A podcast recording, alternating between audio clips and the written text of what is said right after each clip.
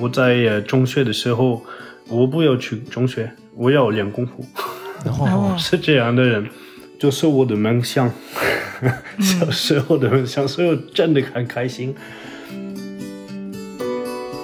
一九五八年以后，这个武术变了一个文化，要表演漂亮的动作，要做电影，要做这个这个很漂亮、很厉害。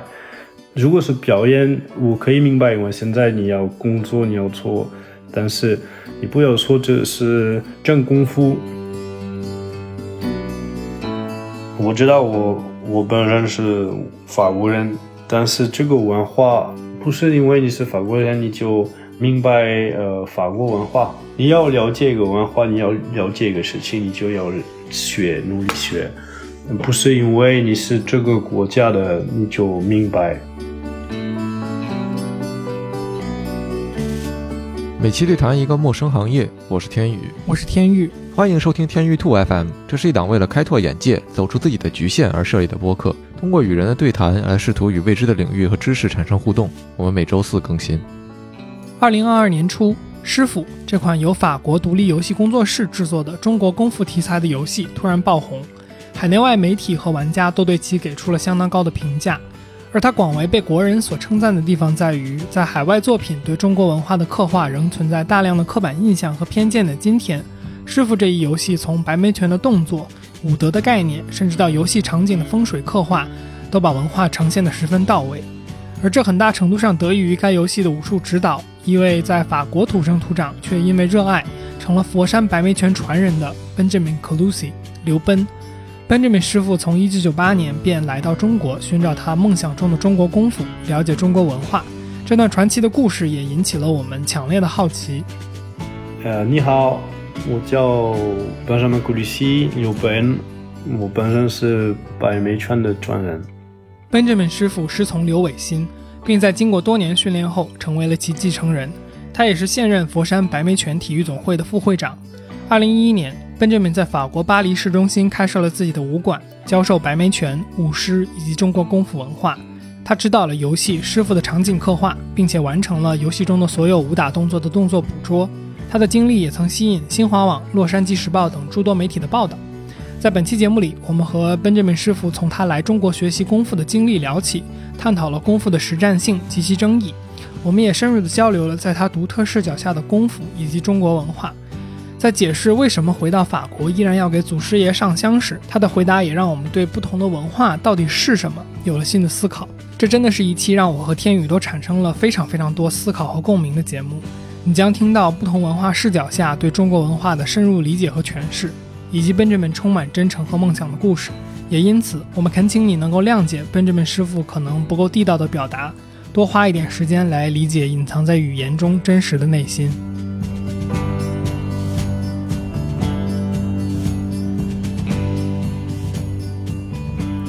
现在录制就开始了。您是在喝茶吗？我听到了茶杯的声音。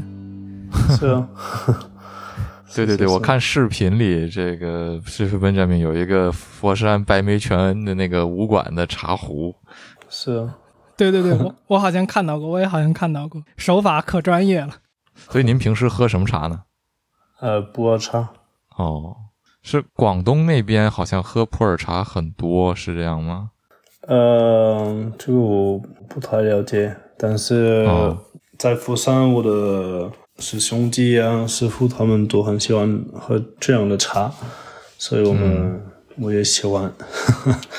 嗯，就就几个很喜欢那个像绿茶、丹中，还有接观音。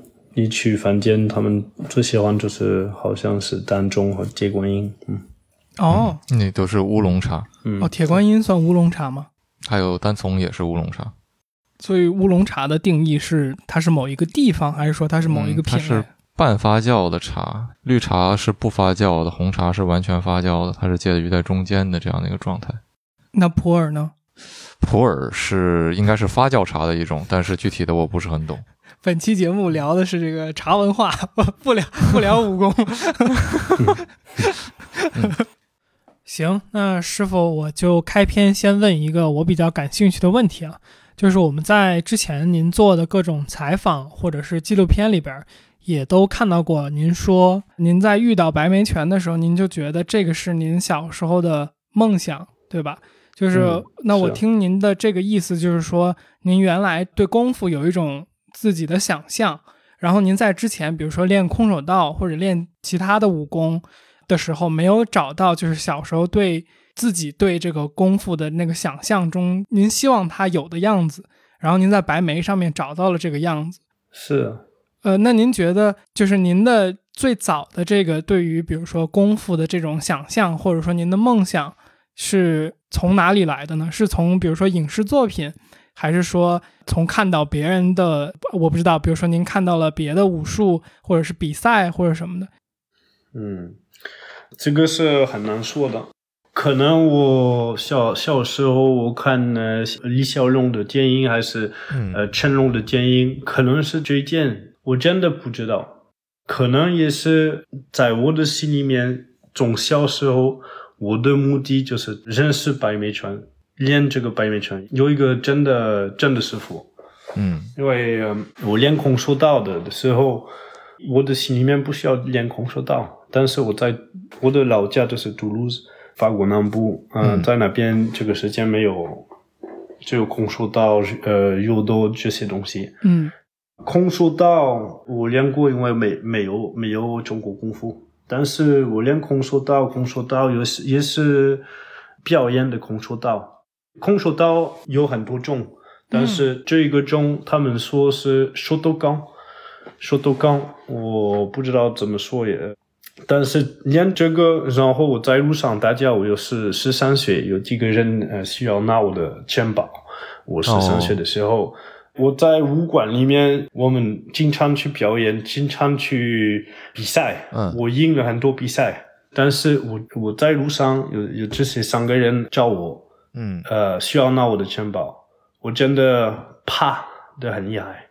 这个时间，有一个人拿我，我打他的头。用我的拳，然后呃，我对我就跑了，然后我回我回家，我有我的钱包，我都有，但是我的心里面就感觉，哦，有有七年差不多，嗯，可能八年，你练了宇斗，你练了空手道七年，但是你第一次你又怕，就是第一次你你打你的拳就没意思的，我懂，我的我的手碰它。所以，我我真的感觉，哦，我在武馆，呃，感觉我是真的很厉害，拿我的腰带这样，但是我真的不会打架，所以我进了空手道，然后开始跟几个朋友自己练。我有很多人做泰呃那个泰拳、泰国拳、泰拳这些呃英国的、美国的有很多很多东西，所以我我来看这些，但是我觉得。这个也是我个人的想法。你们做泰拳的，你听你听这个，不要不要想我不喜欢，我喜欢看，但是不是我的，我我不要演。我的心里面就相信，一个中国功夫就有很知道这个身体怎么动，有一个奥妙的事情在里面。我的心里面就是要要继续教一教这个真正的功夫，所以我开始学多一点中国文化，这样明白。是为什么我爸我爸呃需要我到中国？就一九九八年的时候，因为你喜欢一个东西，我一起来就要呃想哦，也真的要做这个，所以我一呃我在中学的时候，我不要去中学，我要练功夫。哦，是这样的人，不是喜欢，就是我我真的要要找一找这个呃白眉拳。但是这个是钱，我不知道，我不知道是是白眉拳。哦，我明白了，就是相当于您遇到了白眉拳之后，发现这个正好就是您最开始想要的那个东西。嗯，是啊。您为什么会选择学习白眉拳？然后白眉拳究竟是怎么样的一个武术？就是这样的一个类别？因为其实您也一直说希望让更多的人了解白眉拳。我们作为中国人，其实本身对白眉拳并没有一种天然的了解，我们并不知道白眉拳具体是什么。您是对它有怎么样的了解呢？就是能不能给我们介绍一下？嗯，好的。我为什么需要练白眉拳？这个就是第一，呃，我小时候我我要练中国功夫，我为 为什么我不太了解这个？但是呃，我不要练划拳修腿的那种，所以我要练一个真功夫。所以我开始，我十三十三岁十四岁的时候，一九九八年，我我父亲请我过去中国，我们来到少林寺。但是我觉得这种就是花拳绣绣腿，现代的少林寺。嗯，所以我。我就开始找一找真正功夫，呃，在书里面有很多，但是你在哪里可以学这个有一点点麻烦，对，所以我开始在法国找一找这些人，但是有很多他们，嗯，他们说他们会，但是你你过去那边就看他们的水平，好像他们对他们不厉害，水平不高，所以我然后去看着就水平不高。对，所以我然后就去中国、上海很多地方，我可以见那个陈牛文，是他是一个白眉拳的师傅，在佛山，我可以见他。我给他打电话，我们见面，然后有一个徒弟，他的徒弟跟我介绍一下白眉川，他们两个人来了，来到公园，他们给我看这个白眉川是什么回事，我觉得哦，真的实用。真的，他有水平。嗯，还有一个就是我真的喜欢他们的动作，他们的流利的打拳，不是一拳一拳一拳来，就是有一个很流利的动作。这个我觉得真的真的有意思。所以陈牛文他是他是我第一个师傅。嗯，那您觉得说对您自己来说最困难，或者说？让让您感觉记忆最深的事情是什么呢？呃，练的练的时候，你开始练你就开心，因为就是我的梦想，小时候的梦想，所以我真的很开心。然后你开始不太进步，嗯，因为进步就是要努力，嗯，啊，我很努力，但是有时候努力就是不是一件两件。就要三呃三个月、四个月、五个月，就是要努力达到这个呃动作变了厉害。没有一个师傅可以告诉你哦，你练这个可能要练努力呃一个星期，可能是两年，你就不知道。所以这个是很难。嗯，是为什么没有很多人很厉害？所以没有真的很厉害啊。对。最容易就是自己想哦，我真的很厉害。明白。嗯，所以我想问一下，就是您一直想要找一个就是真功夫，您也自己说不是花拳绣腿的那种，那就是您怎么理解真的功夫它是什么呢？那功夫和武术又有什么区别呢？嗯，这个就是很很难说。啊，是我个人的想法。嗯，元代在中国，大家说武术，武术，武术就是差不多是白派，嗯，门派的武术，有很多有长拳呢，太极拳呢，红拳呢，邱里邱礼佛，白眉拳，咏春拳，有很多。所以以前就是这样，有很多呃，大家叫武术，但是。文化大革命以后，好像呃，一九五八年以后，呃，这个武术变了一个文化，要表演漂亮的动作，要做剪影，要做这个中国文化给外国人，嗯，这个很漂亮，很厉害。我自己感觉就是这样，所以这个时间是很麻烦，因为现在呃，你你去法国的话，你问人呃。武术是什么回事？他们给你看李连杰，所以大家像李连杰、剑英啊、少林寺啊，他们做很漂亮的动作，表演的很厉害，但是不会打架，对吗？如如果他们你这样用兵器，呃，十秒钟以后就 也 没呃没有力，对吗？嗯呃，所以这个真功夫就不一样。真功夫就是呃拍断骨头，就是会打架、会杀人的。说白了，您觉得功夫还是一个非常注重实战的东西？是啊，肯定的。如果是表演，我可以明白，因为现在你要工作，你要做，但是你不要说这是厉害是危险，就是表就是表演。啊、明白。就是您认为表演性质的这种功夫也好，或者武术也好，您觉得是一个可以理解的、现实存在的这么一个现象，但是它跟真正的功夫是有差距的。嗯呃，我觉得有很多声音就是会去问说功夫的这个实战性嘛。然后我觉得特别好的就是应该问您这个问题的原因是，您接触过很多其他的格斗技巧，比如说像您说的空手道，就是您是怎么判断说一个功夫有就是说实战的价值的？就是它 is practical in actual combat。是通过比如说和别人比武切磋，还是通过像您说的，就是之前有过，比如说其他的功夫没有帮助您在一些情况下解决问题之类的？明白。第一就是人说话，因为他们喜欢说话。呃，在法国有一样的人，在美国有一样的人，分出来就是人会动，不说话的太多。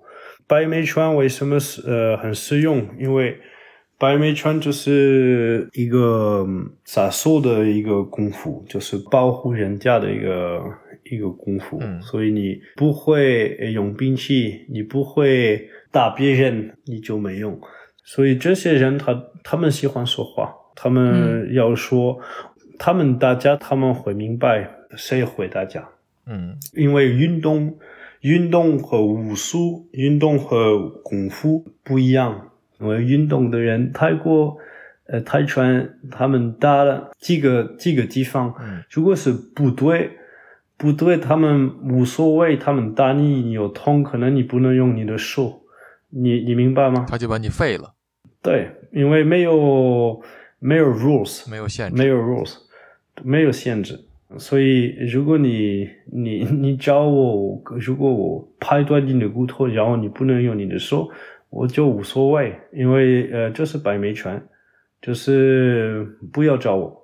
是为什么我们在我们的白眉拳里面有这个武德，他们的泰拳里面就没有？因为他们有有一个人说：“哦，现在够了，够了，进了，你赢了，嗯，好，你拿你的钱，你那你的钱，呃，大家的大家朋友，你跟别人打架的时候不一样，不一样，所以练功，我们说练功有道不灵人，有道不灵人，对，有道不灵人，最好就是不打。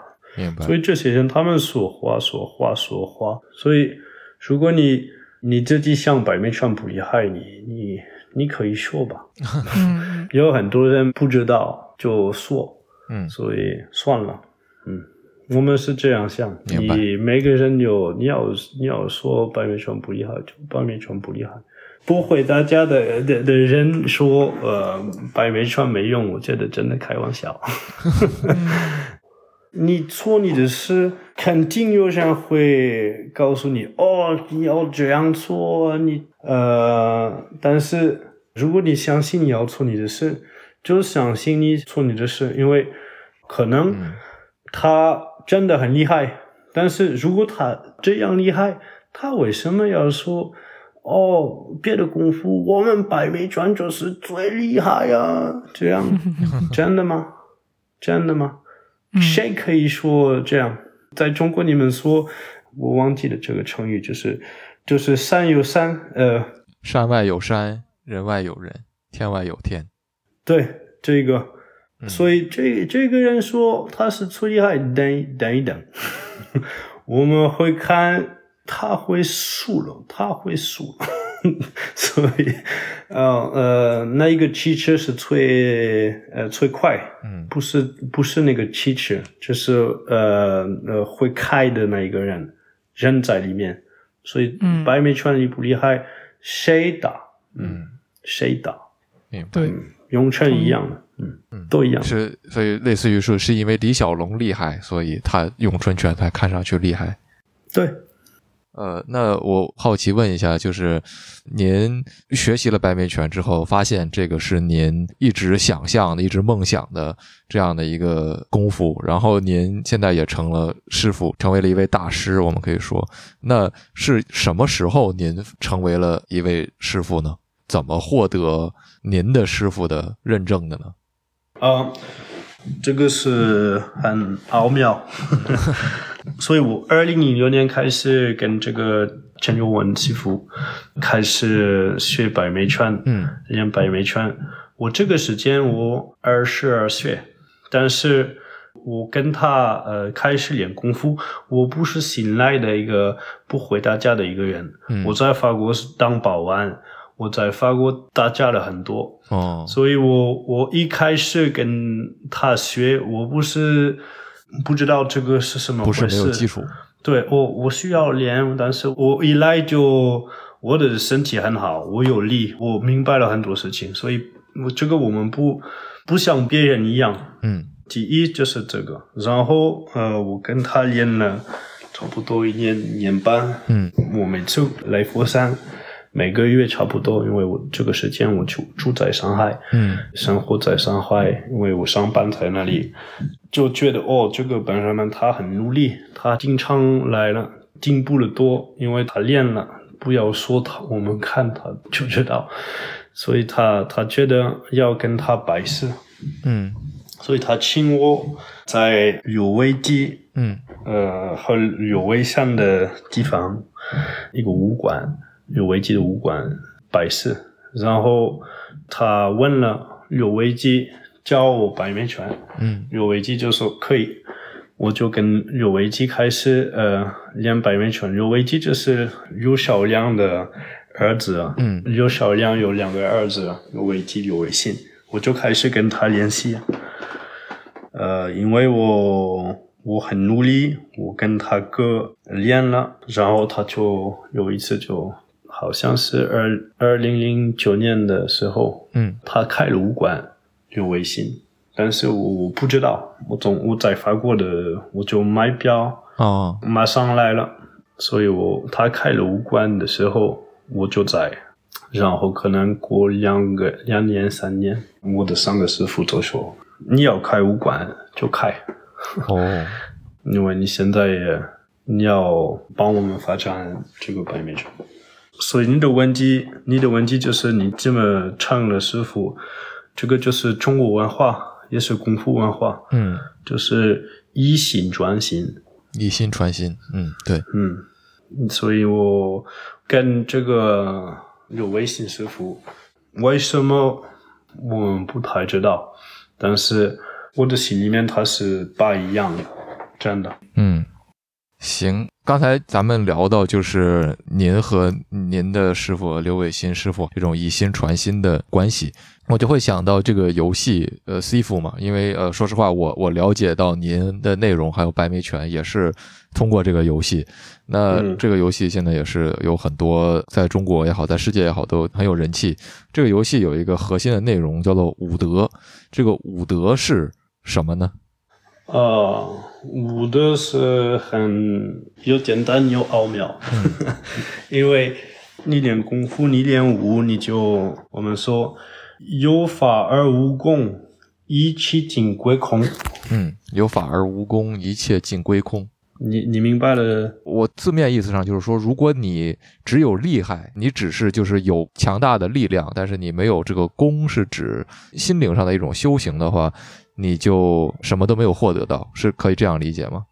嗯，好像就是你你会动手，但是没有功力，就是武的。如果有问题，有一个人帮你啊，你去买东西，有一个人呃跟你你的女朋友、你的老婆说不好东西啊，所以很容易打他。如果你这样的人，你就每个地方就打架，你不会做人。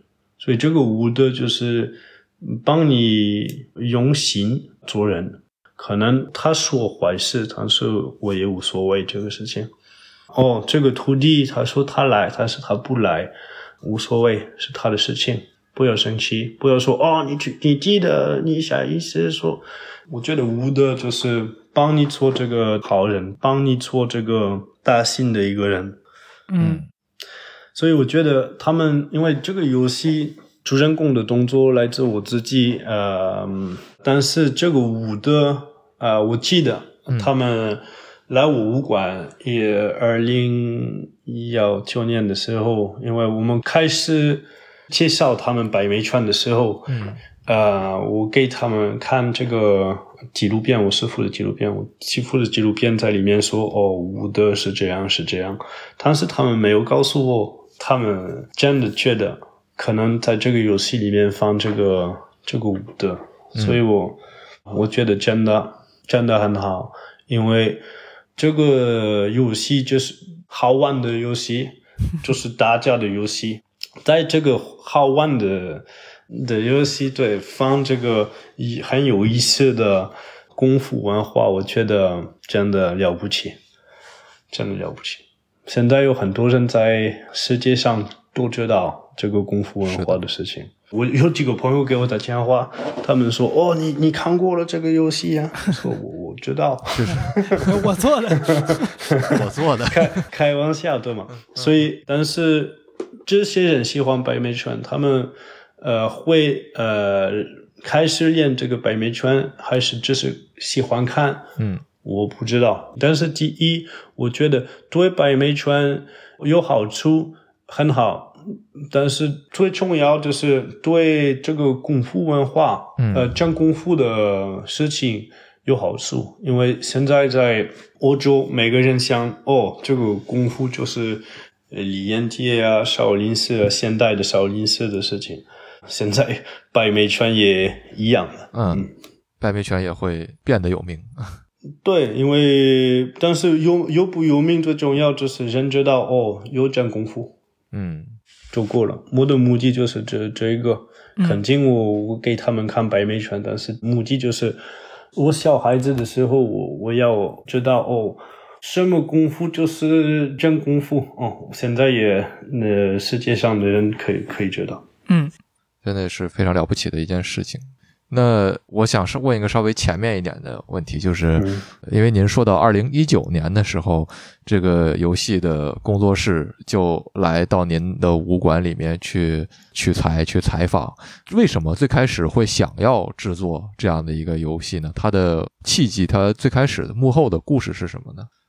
呃呃，Slow Club 这个法国公司，他们这个时间他们做好了一个打架的一个游戏，嗯。所以他们再需要做一个打架的游戏，但是他们觉得可能要用中国的啊、呃武术就很好。这个时间他们想百美拳和和别的拳，呃，所以他们给我打电话，就就告诉我能不能呃让我们呃看一看百美拳。有一个人在这个公司就是我的学生，哦，所以他认识我，他就呃有这个想法做这个游戏，嗯他就给我打电话，我们我介绍百美拳，所以最开始是只是因为他们想找一个武打动作的样本，一个 sample，然后所以说跟您接触了。然后跟您接触了之后，他们发现就是您给他们介绍白眉拳的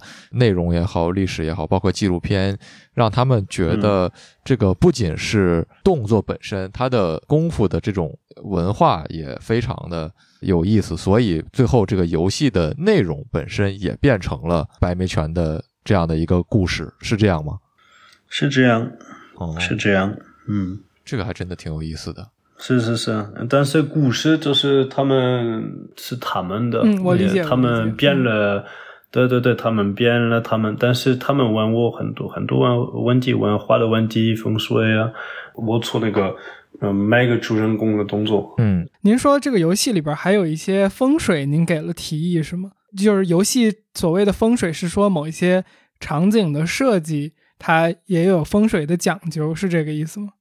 是因为他们他们给我看呃那个武馆，呃，如果你你你开门呢，这个门呢后面呃要有一个墙，的嘛，哦，因为这个就是风水，就是这样这样的的事情。然后我告诉他们，他们做不做有一点点无所谓，是一个是一个游戏啊。但是他们真的需要明白多一点这个这个文化，因为他们不要做坏的东西，还是不好的东西。嗯，我全程都感觉师傅比我们更加懂中国文化，我这个感觉非常奇妙，你知道吗？就是 就是感觉包括风水，包括就是您刚刚说的对。像武德呀等等这些东西的理解，其实我们都是在听您讲这个东西是一个学习的过程嘛。但是它实际上是我们自己文化背景的一部分，所以我觉得这个体验本身是很有意思的。嗯嗯，就是一个了解自己的过程吧。我觉得也是非常有意思，真的就是这个东西不完全是被语言所限制的。C 傅 Benjamin，您的您的语言没有我们流畅，这个是一个。自然的现象，但是从这些语言当中，从您的话语当中，我觉得我们还是能够感受到，就是您很多东西比我们的理解更加的深刻。这个我觉得是我们真的也是发自内心的觉得非常敬佩的一件事情。嗯，然后我想接着说一下，就是说您刚才讲到，虽然是一个游戏，但是。他想要传达一种就是相对更加全面和更加正确的、更加多的文化上的特征，包括比如风水也好，包括布景也好。那您觉得就是说，多大程度上一个文化在传播给世界上的范围上的人当中，在进行国际化的过程当中，应该去做出一些妥协和让步，但是他又在多大程度上应该保持自己的核心的精神？嗯，现在是二零二二年的嘛？对，所以你上网，呃，你可以上网，你可以自己了解，你可以自己要找一找。我觉得第一一个游游戏一个原因，第一的目的就是娱乐。嗯，但是我觉得最好最好的游戏有教育在里面，有教育有。Enlighten，呃，有有启发，对，有启发。你真的做事的时候，好像这些人做游游戏啊，还是做电影，他们真的不需要做一个不好的东西。没有一个人做电影，他觉得哦，我们做一个很不好的东 呃的的电影。是，我的想法就是真的是真的很不好，我们无所谓。但是做很好，很复杂。嗯。是因为现在复杂，因为我们是这个时间，呃，以前美国做一个电影只有美国人看，嗯，可能有几个欧洲人看，但是现现在美国做一个电影，世界上看，所以如果他们说一句，呃，好像是开玩笑，但是中国人可以说，哦，这个有一点点好像他们不觉得我们中国好，嗯。嗯，不是，就是。在那边就是大家开玩笑，也不是对中国不好，但是现在是很复杂的的事情，是，所以我觉得电影不是生活，嗯，每个电影如果就是像呃生活一样，好像就一点点麻烦，嗯，是有的时候人们也不需要一个对生活的还原来补充自己已经非常真实的生活了，嗯。如果你需要有娱乐，就肯定就要变了一点点。嗯，我我感我感觉是我的自己的想法。是，所以我们看上汽上汽这个电影的时候，嗯，他们做的很好，是漂亮的功夫，他们大家在一个。公交车 里面 很麻烦。他们呃的想法不是哦，我们要呃呃给别人看哦，这个是白眉川，这个是永春川，这个让他们觉得哦，有没有一个建议？有有人大家在一个公公交车？哦，没有，我要人大家在一个公交车是娱乐，有是很奇怪，是呃他们这么大在公交车里面，我觉得这个想法很。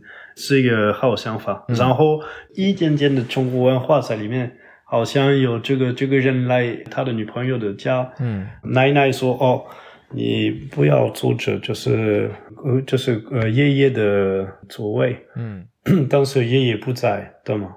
但是这个是真正的中国文化，是，所以他们放了一点点，如果他们放了多一点，可能别人不太喜欢。这个我我不了解，他们做这这这些很大的建的建议，我我不知道他们有这个想法。但是他我每次看了这些建议，我觉得为什么他们放中国的文化、越南的文化、日本的文化放都在一起，然后说这个是亚洲文化，因为我可以明白这个想法，但是。我我的心里面就是想，中国文化和日本文化不一样。嗯，呃，我不说有一个好，有一个不好，我只是说不一样。所以你现在呃让人知道哦，好像差不多一样，不是差不多一样，呃，一辈子也也不是。嗯，但是但是对一样的，我们做这个这个游戏。这些点我觉得很重要，因为他们真的需要做一个功夫文化的的游戏。他们感动了我，我觉得哦，我我很开心他们这样做的。明白。我觉得其实一个文化，它可能在特别是在电影、好莱坞的这种大制作的情况下，它的这种需要考虑的东西非常的。复杂，因为很多像比如说刚才温志明师傅讲的上汽，在中国没有没有官方渠道上映。其次就是看过的大多数中国人对这个电影的评价也不是很高。它就有一个现象在于，可能制作方会觉得哦，我在讨好，或者说我来 present 一点亚洲文化，这样亚洲的观众就会喜欢我。但实际上。往往不是这样的，就是大家会觉得你这一点只是一点皮毛，只是一个呃，我们讲文化挪用，你只是把我的文化拿来做一个你的装饰品，拿来做一个你的好看的这样的一个东西，而不是说你真的理解了我们的想法。嗯，我我想。问一两个问题，师傅，咱们之前聊天的时候，我也提到过，就是我和大白都有在美国、加拿大，就是有在所谓的西方生活的这个经验嘛。那我们比如说刚刚去到一个西方的国家的时候，我们会有一个对它的一个重新的认识，就是比如说像转过来像您的话，就是比如说您第一次来中国的时候，您发现这个中国文化和您最早。从您在法国了解到的内容里边，就是最大的区别是什么？或者说有没有一个什么让您觉得，哦，我到了这里，我才真的明白了，就是某一些我之前不理解的东西？嗯，有很多。第一就是第一次我来，我来到中国是夏天，嗯，夏天我们的太阳晒不一样。啊，不在同一边吗？所以真的感觉感觉不一样。这这是第一，然然后你吃饭不用一样的东西啊，你跟别人说话，呃，我们在法国说呃，Bonjour，你进来一个地方，在在中国有很很多很多地方人不不说，嗯，就是说呃要什么这样的，嗯，那礼貌不一样，但是我觉得。人会想哦，因为他不错像我们错的，所以没有礼貌。嗯，但是这个不是不对的，这是文化的还是国家的，有很多不一样。嗯，可能有一件呢，真的不不行，在中国就是人会碰你呃很多，碰是可能因为有对碰在法国你坐公交车。呃，还是坐地铁啊，就人不会呃碰到，对，他们会，但是要有一个呃距离，小小距离，呃，在中国没有距离，啊，可能因为人很多，但是是是这样的，也不是礼貌不礼貌的事情，就是每个人去一个国家，他们要想哦。这个国家不是我的国家，嗯，所以我我的想法就是我国家的想法，他们的想法是什么什么样的？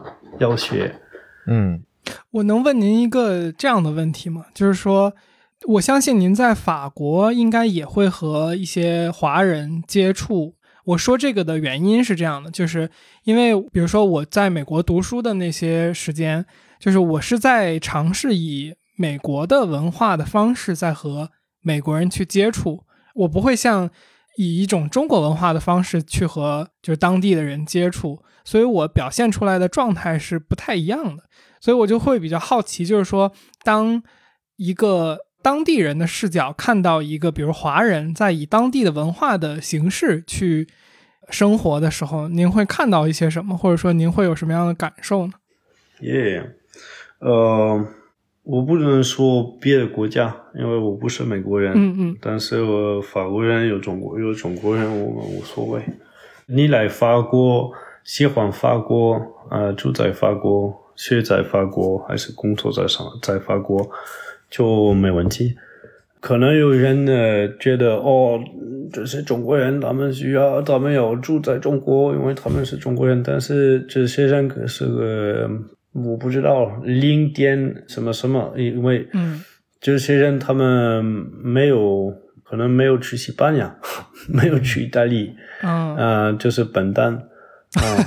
就 我们对，我们要住在一起，要用这个自由啊，用这个一样的心一样的国家，但是你要做你的你自己的的事，就做你自己的事，嗯。可能五十年前不一样，但是我们不能用五十年前的想法看呃现在的想法，嗯，现在的想法就是现在的的想的想法。可能只有一个中国人在法国来着，可能一百年一百年前，可能呃法国人觉得哦他是中国人呐，我不知道，但是我觉得我们变了，在法国变了很好，嗯嗯。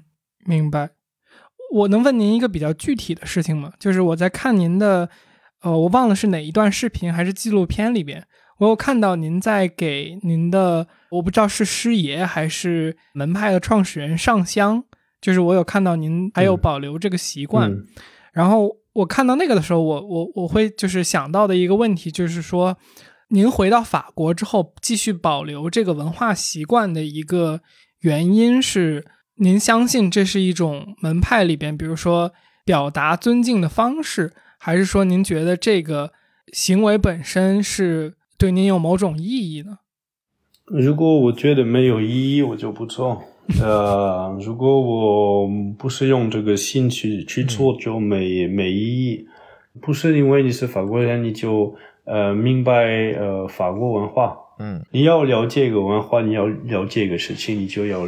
学努力学，不是因为你是这个国家的你就明白，呃，还是了解，确实就这么简单。这个真相的事情，我依赖佛山，我看这些白眉川的我的师兄弟，我的师傅，他们他们就错了。依赖也无关，你要去真相，我师傅没有说一个人哦，你要去真相，没有。如果你你你不去，你就是你的事。我为什么呃这样想？因为我知道我我本人是法法国人，但是这个文化不是文化。我我我我看这个文化不是文化，就是如果没有这个事业，我就不不会练这个白眉拳。嗯啊，我觉得如果你没有在你的心里面尊重，你是什么人呢？嗯，你是什么人？嗯，所以我记得，因为现在有有人呃看我说哦，你很厉害，你做这个游戏你很厉害，你 你有你的五官，但是他们不看呃我我去过那里呃中国，我努力学，我没钱的时候，这些人他们不说哦。我们怎么帮你啊？他们想哦，你没有去大学，但是你现在要练功，要练功。你看，我们有比你好呃好工作，比你什么，比你什么。我自己呃记得我去佛山，呃，我师傅有时候看我没钱，请我吃饭。嗯，呃，就是不是钱的干呃的的关系，就是。真正你来佛山两个星期，你要出酒店呢，付这么多钱，你为什么付？你这就是笨蛋的的的的事情。你没钱，你你为什么付钱？为什么要这样做？呢？这这对，所以有一有一件，他他有微信，他请我出在武馆，因为他说只要你不你不用呃你不用付钱，你放好这个钱就生活就很重要。嗯还有，对，是这样的关系。所以我为什么要背负呃这个事业？我不我我不认识，我没有我没认没有认识他，因为他没有见过。他其实没有见过的，其实一九几七年的时候，为什么？因为就是他叫我师傅，嗯如果他不是叫我师傅，他不转这个百美拳给我师傅，我不能学，对，所以我肯定背负他，背负我师傅，背负我我事业，就这样。其实我是觉得有一点嗯感动的，说实话，就是这个是就像刚才您说的这种以心传心的方式嘛，都是一个依靠尊重、依靠真诚的想法来让别人理解自己的，就是大家才能互相沟通的一个方式。然后，其实我我会觉得上香的这个行为，呃，当然这是我也是我个人的想法，就是我会觉得说，其实也像是一种沟通的方式，就是一种传承的方式。因为谢夫 Benjamin 您自己也说，您从来没有见过师爷，但是因为他传授给了您的师傅，您的师傅才有可能传授给了您。然后这种尊重祖先的文化，其实我觉得一直是在告诉我们，就是我们的生活处在一个什么样的位置。我们今天之所以是现在这个样子，是因为我们的祖先，还有我们祖先认识的那些我们可能本身并不认识的人，他们做的事情是有意义的，对我们来说是有影响的。所以，我们这种跟他们表达尊敬的方式。其实也是在了解说自己在做些什么，自己在想些什么的一种方式，是一种了解自己真实想法的方式。我是这样考虑的。嗯，很好，很好。谢谢。对我同意。我我爸去世了，呃，哦，所以我现在有一个没事，我有一个小女儿，嗯呃，所以他们见不了我的我爸，嗯，所以如果我放我放照片这样，呃，我现在他很小，但是可能过过几年，他看照片这样的，可能上相，可能有好像认识一点点这个人。如果我没有放这个这样的照片，可能他十年以后、二十年以后都不知道嗯他的爷爷是是谁。是所以我觉得有一一点点一个家的历史，要记得谁是谁。嗯呃，你明白谁是谁，你就明白一多一点你是谁。对，这个就是我们说这个功夫也是对性格，呃，也是一种磨练，对吗？所以你要认识你是谁，所以怎么认识你是谁，要认识你家国人，你的嗯别人呢、嗯，就这样。是。您您让我想到呃我自己的家里的事情，就是我奶奶在我很小的时候，大概三四岁的时候吧去世的。但是最开始我呃最开始有大概一两年的时间是呃我奶奶带着我。生活就是她照顾我的生活。那因为我当时三四岁嘛，我对这一切几乎没有任何印象。我我爸他房间里有一个照片，我奶奶的照片，然后他有的时候会给我奶奶上香，但我就是基本上只是在旁边看着，然后他会问我说：“你记不记得奶奶小的时候，呃，在你小的时候做的这些事情那些事情？”我我跟他说我都不记得，因为我真的不记得。我爸就会，我能感觉到他有有些失落，他有些难过。呃，我其实也很愧疚，因为但是也没办法，因为我真的不记得。你不知道谁当年带着你成长，是非常可惜的一件事情。嗯，是嗯，很漂亮，很好。